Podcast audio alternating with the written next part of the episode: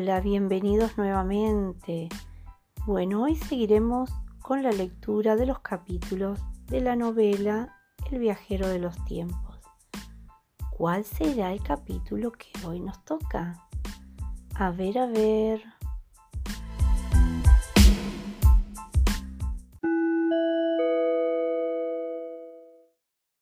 Soy Tatiana Leiva y voy a seguir con una parte del capítulo 13. El dique El Paso de las Piedras, situado todavía a unos 30 kilómetros de distancia. Se veía iluminado por el sol en la pantalla. Allá vamos, Juan, gritó con alegría.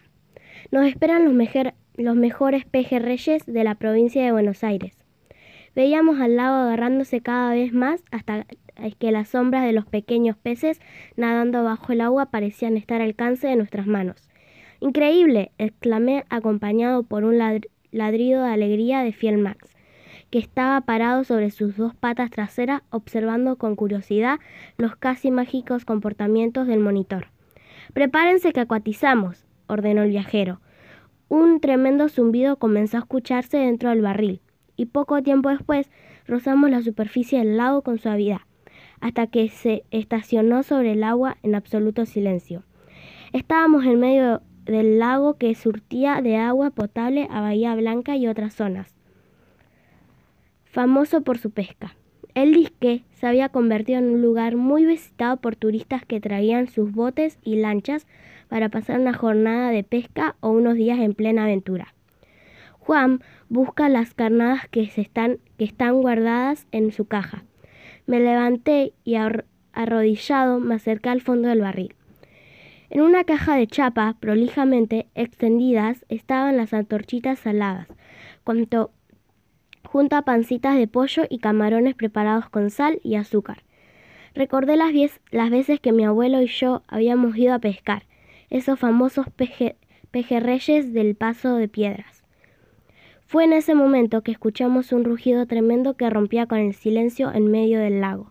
Giré mi cabeza al parabrisas el viajero estaba paralizado en medio de la pantalla. Una gigantesca cabeza abría sus fauces, mostrando unos enormes colmillos. Max, acurrando en el piso del barril, lloriqueaba. El viajero me miró con ojos desorbitados y un grito surgió de su boca tan abierta como la del monstruo que nos amenazaba. Juan, ponete el cinturón de seguridad que nos tenemos que ir antes de que ese bicho nos ataque. Pepe, pero ¿qué pasa? le pregunté mientras con el labrillo, la rabrillo de ojos que venía mi amigo comenzaba a teclear en el tablero de la consola. Confundiéndose el conocido zumbido del barril con los rugidos cada vez más tremendos de esa criatura acuática que en cualquier momento nos iba a atacar. Estamos en otro tiempo y otra dimensión, exclamo mirándome alternativamente a mí y a la pantalla.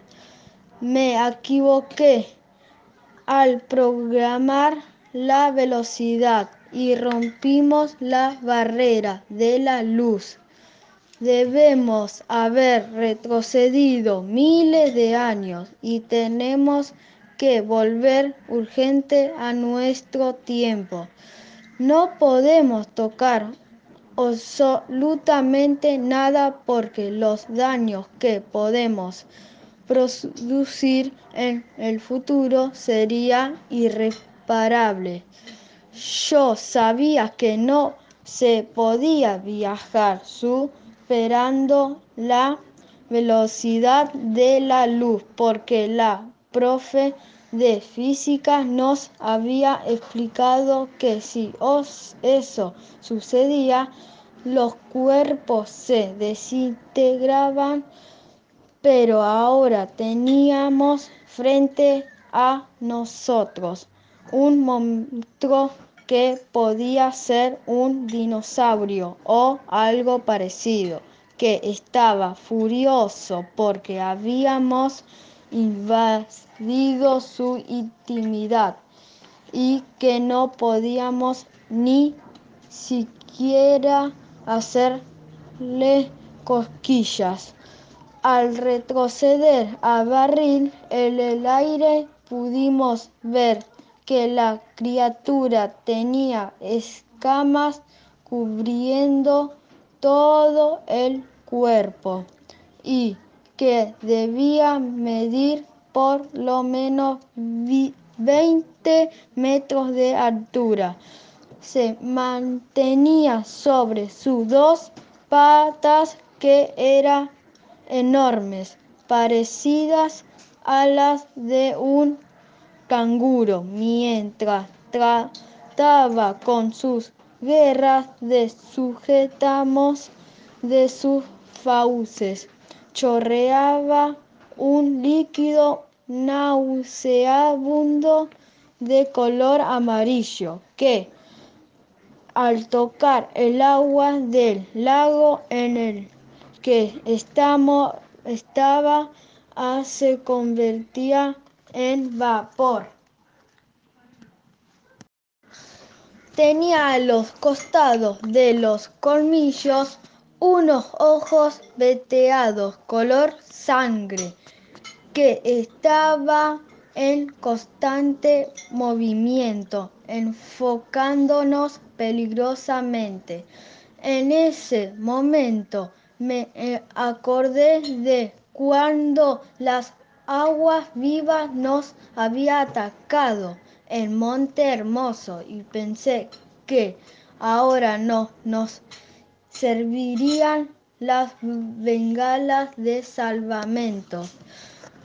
En cualquier momento nos ataca con ese líquido y nos quema, pensé mirando a la viajero. Él estaba muy serio frente a la pantalla, tecleando velozmente en la consola. Nos vamos preparando para hacer el viaje más extraño de tu vida, Juan. Entonces apretó una tecla roja en la que se leía tiempo en su vida se hizo enloquecedor, ensordeciéndonos más parecía petrificado por el medio y el viajero, con sus enormes cejas fruncidas, parecía otra persona. Las imágenes en la pantalla se desvanecieron hasta que se hizo la oscuridad total fuera y dentro del barril. Después de un rato el monstruo había desaparecido y la prueba de su existencia era solamente una salpicadura de líquido amarillo que despedía un olor insoportable.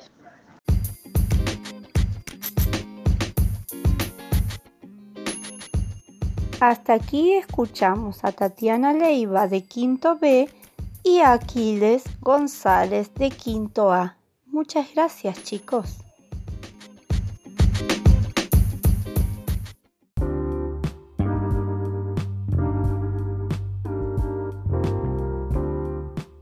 docentes y alumnos de la EPP número 6 Isla Pavón.